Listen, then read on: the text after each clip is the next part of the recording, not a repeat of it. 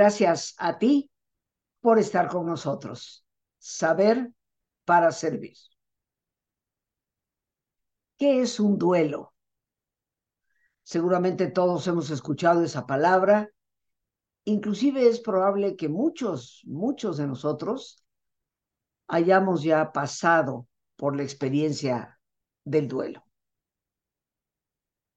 Hace muchos años, queridos amigos, ante la muerte de uno de mis hermanos, una muerte tal vez prematura, ya que falleció a los 56 años de edad, de un fulminante cáncer que afectó su colon y su hígado. Decidí en el ínterim de su gravedad hacer los estudios académicos de tanatología. Sabemos que es un estudio que se dedica muy especialmente al manejo de los duelos, acompañando a las personas que pueden estar viviendo enfermedades llamadas terminales y también a sus familiares, que obviamente comparten un profundo dolor ante lo que puede ser una eminente pérdida. Para todos los seres humanos, las pérdidas siempre resultan dolorosas, sobre todo cuando nuestro afecto, nuestros valores, están involucrados precisamente con la situación de la pérdida misma. Dicho sea de otra manera, por el afecto que nos une a una persona que se va o por el apego que a veces tenemos a un empleo que de repente se pierde y por tantas otras razones por las cuales podemos padecer una pérdida, que va desde lo que se considera tal vez de las más devastadoras cuando un ser querido fallece, hasta las pérdidas que se dan precisamente por un cambio en nuestra estabilidad económica, o bien por la muerte de una mascota. Siempre a lo largo del camino vamos a vivir situaciones de pérdida. Esto, queridos amigos, es ciertamente inevitable porque la vida es pasajera, nadie está aquí para siempre, y eso todos lo sabemos, aunque a veces quisiéramos olvidarlo. Hoy, en que me he tomado la libertad de autoinvitarme, quiero compartir contigo qué es realmente un duelo.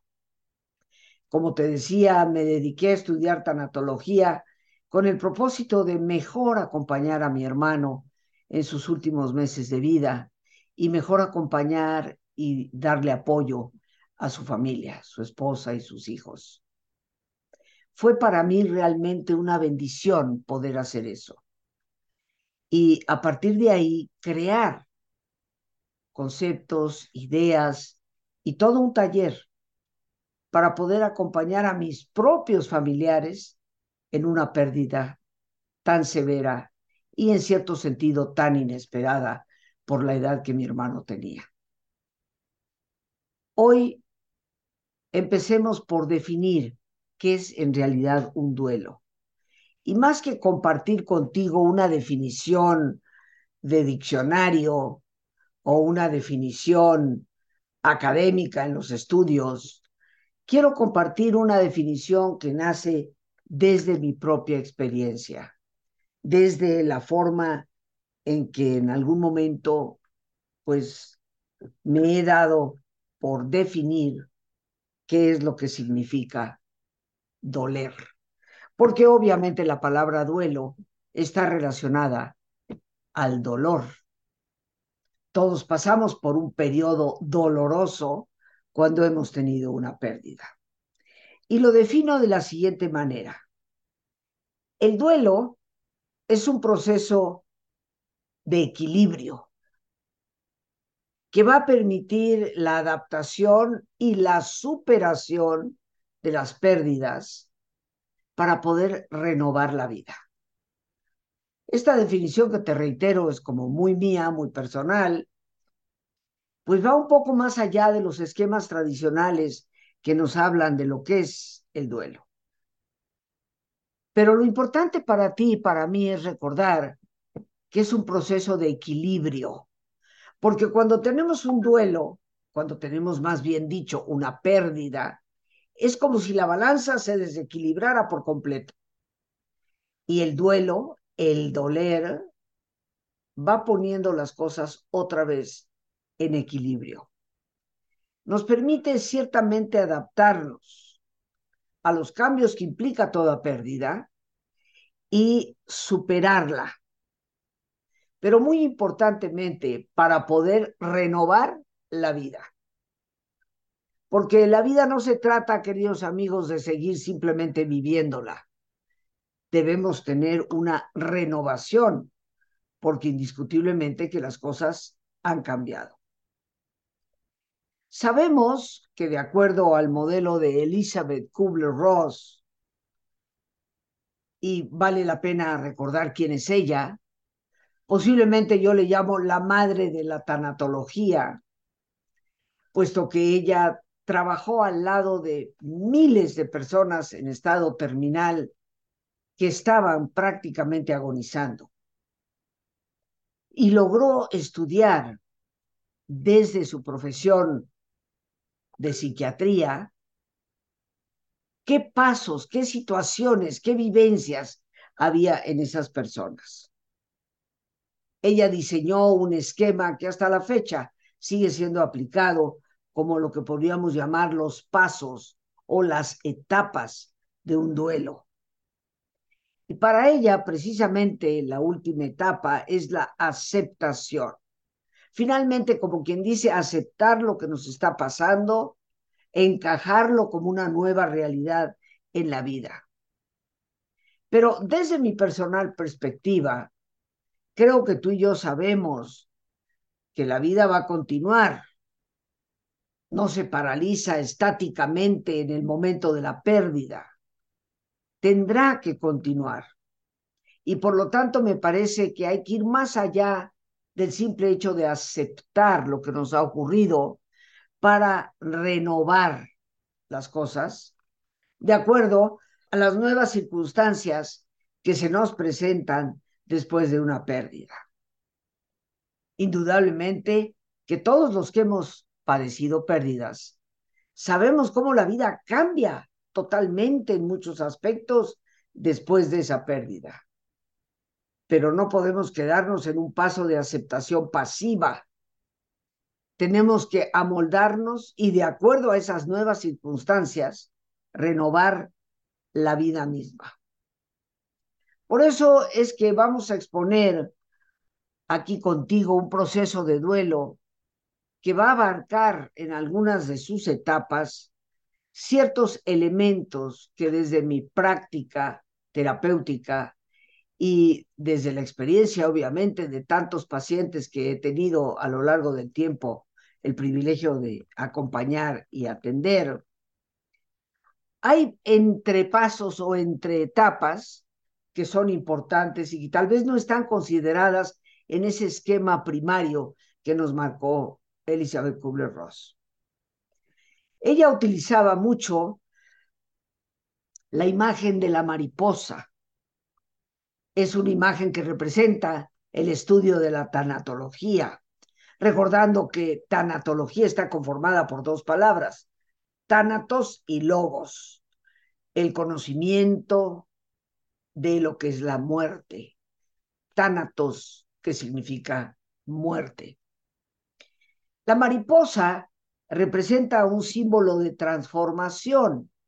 Y Elizabeth Kubler-Ross lo empezó a utilizar porque en algunas visitas que hizo a campos de concentración posterior a la guerra, en uno de ellos donde habían estado fundamentalmente mujeres y niños, muchos niños, descubrió que en las paredes de aquellos barracones de niños habían pintado en las paredes mariposas, de manera completamente espontánea, como si el niño, la niña, tuvieran ya un concepto de transformar, de pasar a algo más de la vida que la muerte nos lleva a otro nivel.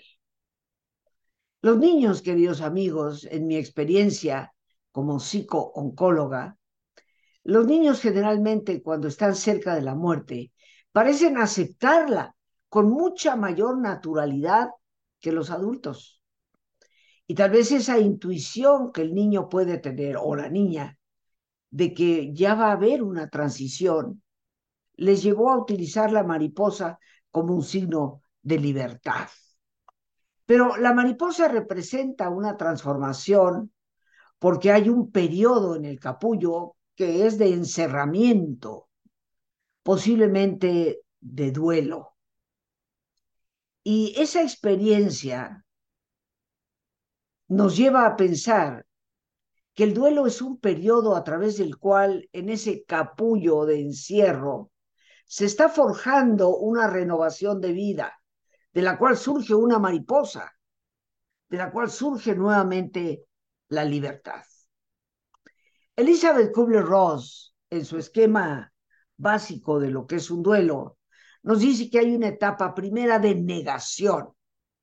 Negamos lo que está pasando. No me puede estar pasando a mí. Y esto en algunas personas se manifiesta como en un estado de shock, en donde la persona, como algunos dicen, está choqueada. Parece no poder retomar el camino, las cosas, en una incredulidad absoluta respecto a lo que ha acontecido. Algunas personas en esa etapa de negación parece que se aíslan, posiblemente con el deseo de que no le estén diciendo tienes que reconocerlo, tienes que aceptarlo. Pero para Elizabeth Kubler-Ross, después de esa etapa de negación, vendrá una etapa de rabia, de enojo. Y yo creo que es muy cierta, y se vale enojarnos ante lo que nos parece una injusticia de la persona, de la vida, del mundo o hasta de Dios. Ella nos habla que posteriormente la persona indiscutiblemente va a buscar una manera de negociar las cosas. Y esto sucede particularmente cuando el ser querido, en el caso de una persona muy enferma, está en alto riesgo, pero aún no muere. Y sabiendo que ya hay un duelo que se empieza a vivir, porque los médicos, porque todo apunta a que vamos a perder a ese ser querido, la persona empieza a hacer una especie de regateo con quien fuera, hasta con Dios. Mira Diosito, que si tú le salvas la vida a mi hijo, a mi abuelita, yo te prometo que voy a ir a misa o te prometo hacer ciertas cosas o voy a dejar de beber o en fin, todo tipo de negociación como si Dios fuera un comerciante, pero es una descarga natural en la persona buscar alternativas pensando que con eso se va a lograr. Obviamente no es así. Dios no es comerciante y la vida cuando marca patrones, pues marca patrones. Viene una etapa posterior que Elizabeth Kubler-Ross dice es la depresión, y así la marca ella, como depresión, sobre la cual tendremos que transitar y con ello pasar un tiempo en esa situación posiblemente buscando ayuda, apoyo, hasta que poco a poco la persona vaya superando ese estadio y logre llegar a la aceptación. Aceptar la realidad, conformarnos con ella y retomar el camino desde los cambios. Desde mi particular perspectiva, queridos amigos, me parece que ese esquema, excelente en algunas cosas, tenemos que convertirlo en algo no solo más flexible, sino en algo que incluya otros elementos importantes. No para todas las personas que transitan por un duelo se presentan todas las etapas. Por ejemplo, la negación. Hay personas que se aferran a una realidad que ya no existe, negando la realidad que es obvia ante sus propios ojos. Pero hay personas que nunca pasan por esa negación. Reconocen la realidad tal como es. O muchas veces, en el caso de otras, la rabia no está tan presente. Hay personas que caen en una especie de indiferencia, como que bueno, pues sí, pero pues tenía que suceder, no, le demos más vueltas, pasemos ya a otra cosa. Y esa aparente indiferencia tan rápida después de una pérdida, no podríamos decir que es lo más sano. Hay personas que tampoco van a regatear, tienen un concepto muy claro de que Dios no es negociante y por lo tanto lo que hay que pedirle a Dios es fortaleza. Pero en la etapa de la depresión, queridos amigos, yo propongo que el nombre se le cambie y se llame simplemente tristeza. Porque llamarle depresión implicaría que es una etapa casi obligada de los procesos de duelo. Y en realidad no lo es. Hay muchísimas personas que están tristes, manifiestan su tristeza, pero no caen en depresión. Y creo que eso sería definitivamente lo más sano. Reconocer que estamos tristes, llorar nuestra pérdida, pero evitar por todos los medios dejarnos caer en estados depresivos, que nos van paralizando.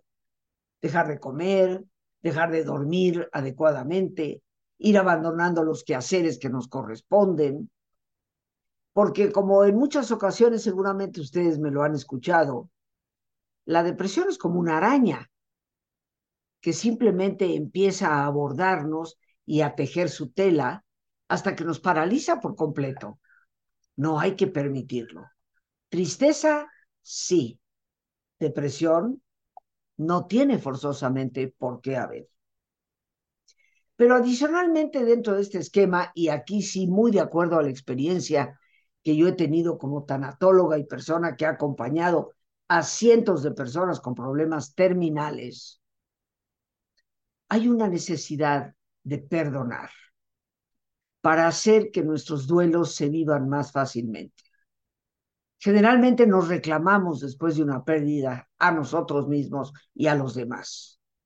Es que ese doctor fue un inútil, no supo lo que estaba haciendo, un irresponsable. Es que la enfermera se descuidó en el momento que no tendría que haberlo hecho es que mi jefe es un déspota y por eso perdí el empleo. O bien todos los hubieras. Es que si yo lo hubiera llevado al hospital a tiempo, es que si no lo hubiera llevado al hospital. Esta enorme cantidad de reclamos que le hacemos a las personas y que nos hacemos a nosotros mismos. No hay ninguna otra alternativa para superar esos reclamos más que con el perdón. Y por lo tanto, yo a nivel personal considero que el perdón debe de ser una etapa firmemente considerada en los procesos de duelo. En la medida en que somos capaces de perdonarnos y perdonar por los errores, la mala evaluación que muchas veces hemos hecho de las circunstancias, podemos ir pasando a la aceptación, pero que no es la etapa final. Desde la aceptación tenemos que restablecernos. Y esto significa, desde mi perspectiva, queridos amigos, que todos debemos tener la capacidad no solo para aceptar la experiencia que hemos vivido, sino renovar la vida, comprometernos a vivirla de una manera nueva. Yo estoy segura que los que se nos fueron es lo que más quisieran. Y estoy segura que ante cualquier tipo de pérdida, no tan solo de un ser querido, sino de un empleo, de una situación económica estable a una inestable, siempre será necesario replantearnos el volver a empezar. Estoy convencida que la vida es un eterno volver a empezar. Y eso implica renovación en todo el sentido de la palabra, algo que es determinante para poder seguir plenamente vivos. Pero ¿qué te parece si hacemos un alto en el camino para nuestro ejercicio de relajación? Esta sana costumbre que tú y yo tenemos, valiosísima para los periodos de duelo, en que volvemos a hacer contacto con esa fortaleza interior, esa parte interna de nosotros, que es donde Dios, fuente de toda fortaleza, habita. Así que como es nuestra costumbre, te voy a pedir que te pongas cómodo y si te es posible hacer el alto completo, el alto total, pues qué mejor que cerrar tus ojos.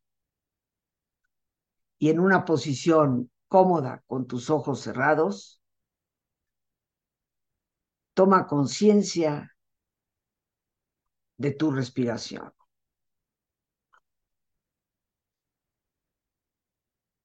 Del entrar y el salir del aire en tu cuerpo.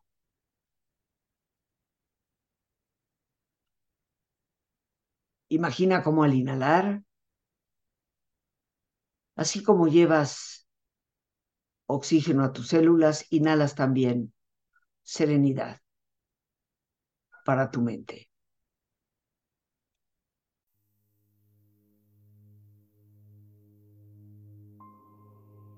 Y relaja tu cuero cabelludo. Todos los músculos que cubren tu cabeza.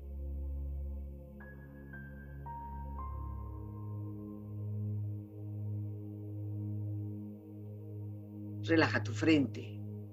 Siente la piel, la vibración de la piel que cubre tu frente.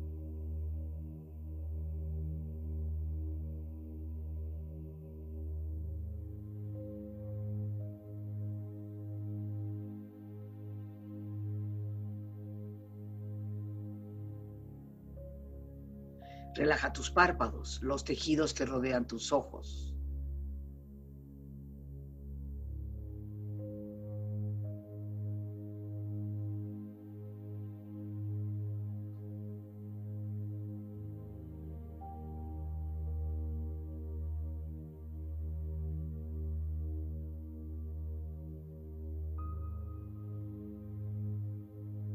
Relaja tus mejillas, toda la piel, todos los músculos que cubren tu cara.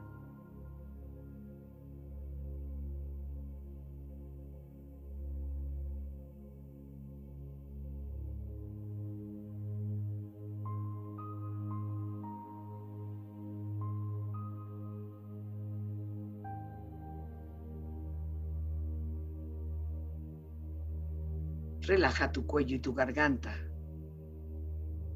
Siente su flexibilidad, equilibrio, balance.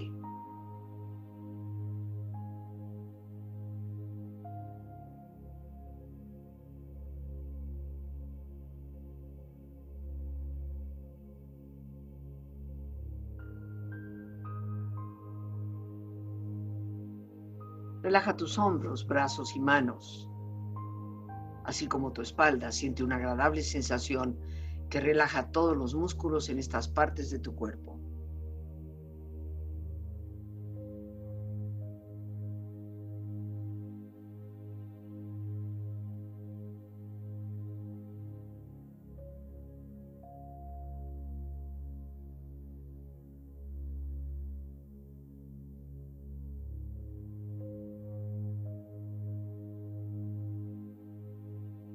Relaja tu pecho exterior e interiormente, relajando todos los músculos, imaginando a todos tus órganos internos funcionar rítmica y saludablemente.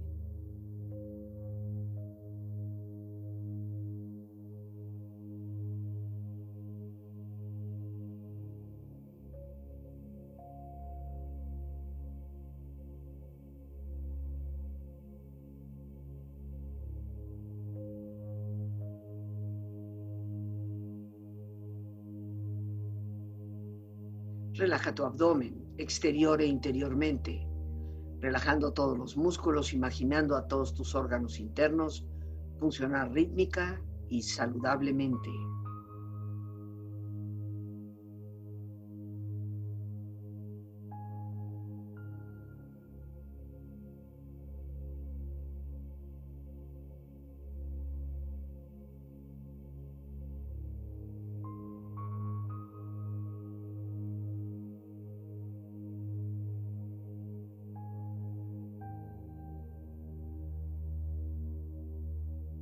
Relaja tus muslos, tus rodillas, siente la piel, la vibración de la piel que cubre estas partes de tu cuerpo.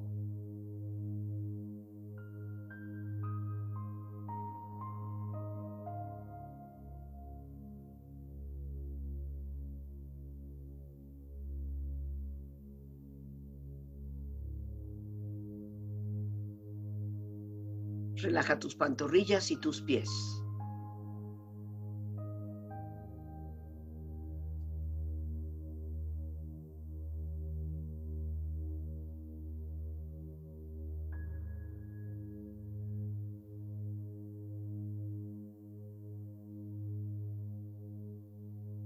Con tu cuerpo profundamente relajado, proyecta en tu mente la imagen de un lugar ideal para el descanso. Imagina los colores, los sonidos, los aromas. Es una escena de belleza y paz. Siente estar ahí.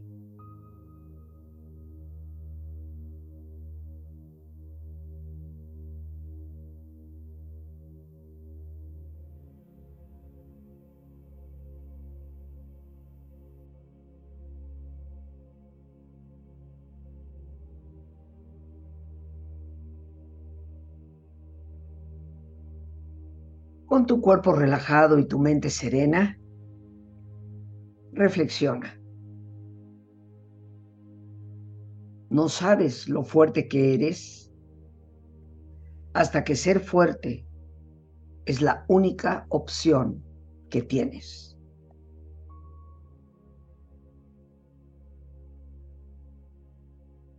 Extrañar no es estar vacío sino estar lleno de alguien que se hace presente a pesar de la ausencia.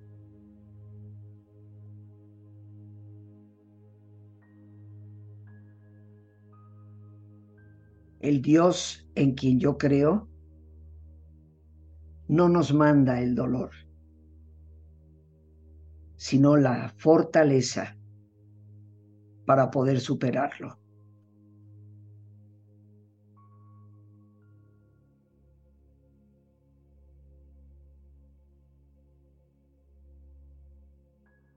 Respira profundamente.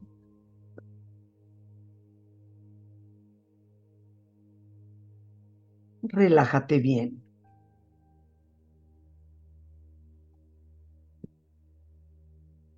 Y con esta experiencia empieza lentamente a estirarte. Brazos, manos, piernas y pies. Moviendo tu cuello, bostezando si lo deseas, haciendo que tu cuerpo retome su nivel de actividad habitual hasta lentamente abrir tus ojos. Ojos abiertos, bien despierto, muy a gusto, bien descansado y en perfecto estado de salud, sintiéndote mejor que antes. Pues bien amigos, continuamos y como comenzaba yo este programa compartiendo contigo mi experiencia personal y cómo hace tantos años ya, para ser más exacta, si tú eh, quieres, pues hace más de 22, 23 años, que fui creando un taller con el propósito de ayudar a mi propia familia, jóvenes, muy jóvenes, que habían perdido a su padre. Y a lo largo de los años y desde ese entonces, pues elaborando, conociendo, estudiando, hoy te quiero invitar a un taller titulado Las luces de la sombra. Un taller que voy a impartir a partir del próximo lunes 23 de octubre, que continuará día 23, 25 y 26 de 7 de la tarde a 9 de la noche. Un taller que tiene como propósito darnos herramientas para superar la adversidad de cualquier tipo que sea y cómo manejar acertadamente nuestros procesos de duelo. Esas etapas en que tenemos que cruzar por una especie de desierto a nuestro alrededor. Ojalá me brindes la oportunidad de poder servirte y compartir directamente una experiencia que todos necesitamos conocer y tener. Porque hay algo que tristemente, queridos amigos, tenemos garantizado. Todos vamos a tener pérdidas, todos vamos a tener que procesar duelos. Saber cómo hacerlo de una manera mejor, más sana, intelectual y emocionalmente hablando, nos ayudará en cualquier proceso de este tipo para salir adelante con mayor facilidad. Así que ya sea que en estos momentos estés viviendo algún tipo de duelo o no, las herramientas y el conocimiento que vamos a compartir es algo indispensable para la vida. Lunes 23, miércoles 25 y jueves 26 de 7 de la tarde a 9 de la noche. Los teléfonos para informes, el 55 37 32 91 04, que ya nuestra productora Lorena lo está poniendo ahí al calce y lo repito con gusto, 55 37 32 91 04.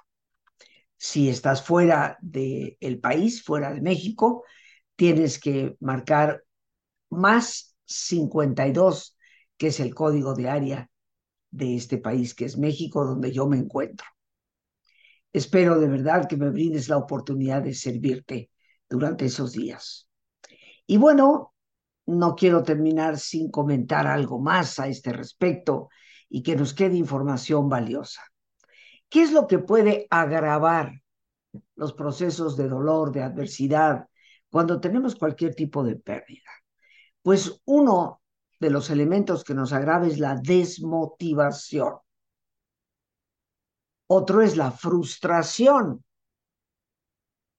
Un tercero es el desconcierto, porque ciertamente que en periodos de dolor hay que tomar decisiones.